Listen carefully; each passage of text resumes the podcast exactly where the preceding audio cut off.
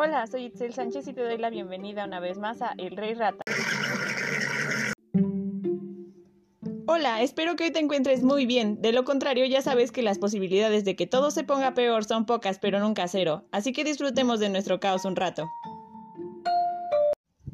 En esta ocasión te quiero platicar un rato sobre un artista visual que me llamó mucho la atención en una de mis clases de la universidad. Su nombre es Rafael Lozano Gemer. Nació en la Ciudad de México en 1967 y a pesar de ser un artista por coincidencias del destino, puesto que su rama inicialmente era la ciencia, llegando incluso a tener un diplomado en química en la Universidad de Concordia en Montreal, actualmente es un gran representante del arte electrónico y digital en México. En múltiples entrevistas donde cuenta un poco sobre su vida, ha dicho que llegó a vivir en España parte de su adolescencia y que para los 17 años se habría mudado a Canadá para estudiar. Según dice, su proximidad con artistas escénicos y visuales lo llevó a introducirse en el campo artístico, principalmente dentro del campo de la programación durante performances. Es aquí donde se encuentra por primera vez con algo que marcaría su carrera y sus próximas obras, el público. Ya dentro de su formación como artista, conoce a personajes como Dick Higgins, Cosiche, Abraham Palantic y Julio Leparc, que influyeron en su obra. También dentro de ella se logran ver ideas propias del estridentismo mexicano y, según él mismo menciona, romanticismo, que como dato innecesario es uno de mis movimientos artísticos favoritos. Suele trabajar con instalaciones que van desde la robótica hasta lo audiovisual, fotografía y arte sonoro. Si algo caracteriza a las obras de Lozano es la interactividad.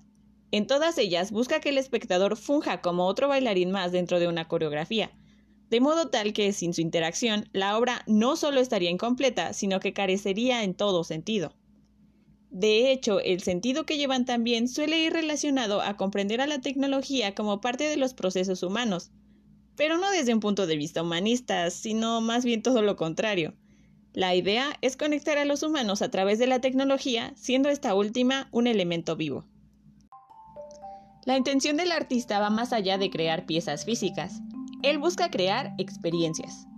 Según mi propia interpretación, la tecnología debe ser para los artistas y quizá para todos los humanos una herramienta creativa que nos abre posibilidades inimaginables. De hecho, los mismos humanos ya estamos tan tecnologizados que no podemos separarnos de la misma tecnología.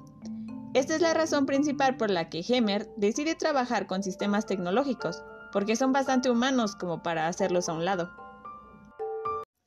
Hablemos un poco de sus obras.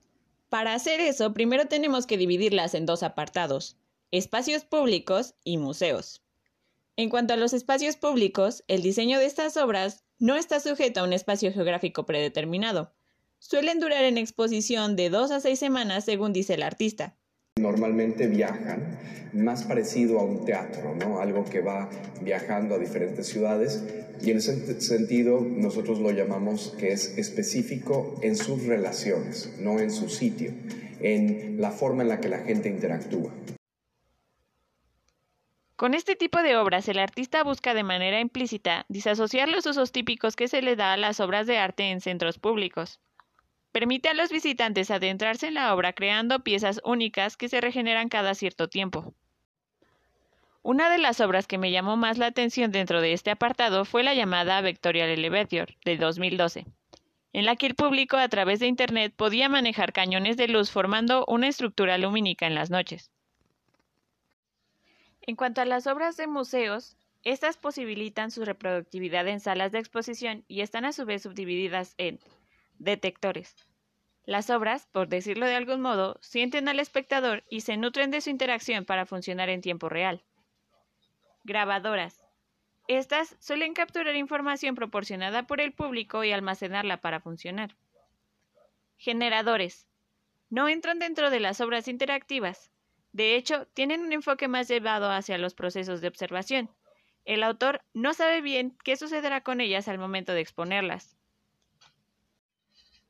Instituciones como el San Francisco Museum of Modern Art, el MOAC de la UNAM y el Museum of Contemporary Art de Sydney, por mencionar algunos, han recibido estas obras. Actualmente, el autor reside en Montreal, Quebec, Canadá. Ha representado a México en la Bienal de Valencia de 2007. También fue galardonado con el doceavo premio Arco Madrid VIP de Arte Electrónico Premio Ciudad de México 2016.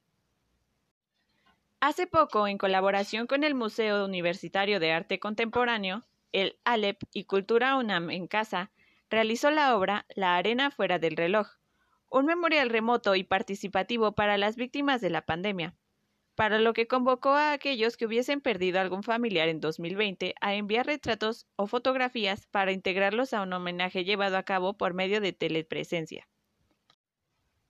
A manera de cierre de este episodio, quiero compartirte mi opinión respecto a esto de las artes electrónicas y digitales en México. Y es que durante mi primer trimestre de universidad me he dado cuenta de todo lo que conlleva la era de la posmodernidad y la vida después de la globalización. No había notado lo próxima que está y lo mucho que tiene que ver con el arte. La creación artística, como todo en la vida, necesita tecnologizarse para poder sobrevivir, así como la economía o las comunicaciones. No precisamente porque esto la vuelva vanguardista, sino porque es más parte de nuestra vida cotidiana que cualquier otra cosa. Con esto no quiero decir que se erradicarán las artes clásicas o algo así, simplemente que la tecnología debe dejar de verse como un contrincante y empezar a verse como una herramienta. Como sé que mi voz puede llegar a ser algo molesta y causa migraña después de 5 minutos de escucharla seguido, me compadeceré de ti y te dejaré ir, no sin antes recordarte que uses cubrebocas y te cuides mucho. Este fue el Rey Rata, yo fui Itzel Sánchez y espero que sigas teniendo el mejor día que puedas. Bye bye.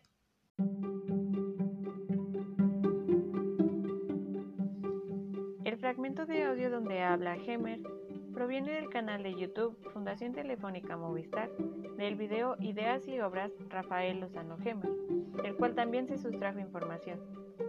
Otros canales utilizados fueron Portavoz TV con el video Rafael Lozano Gemer Entrevista y Hoy es Arte con el video Entrevista a Rafael Lozano Gemer.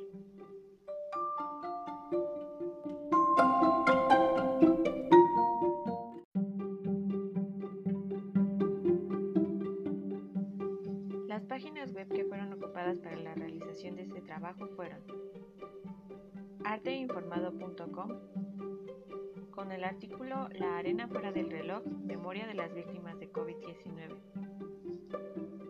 mxcity.mx con el artículo ¿Quién es Rafael Lozano Gemer y por qué es importante conocerlo?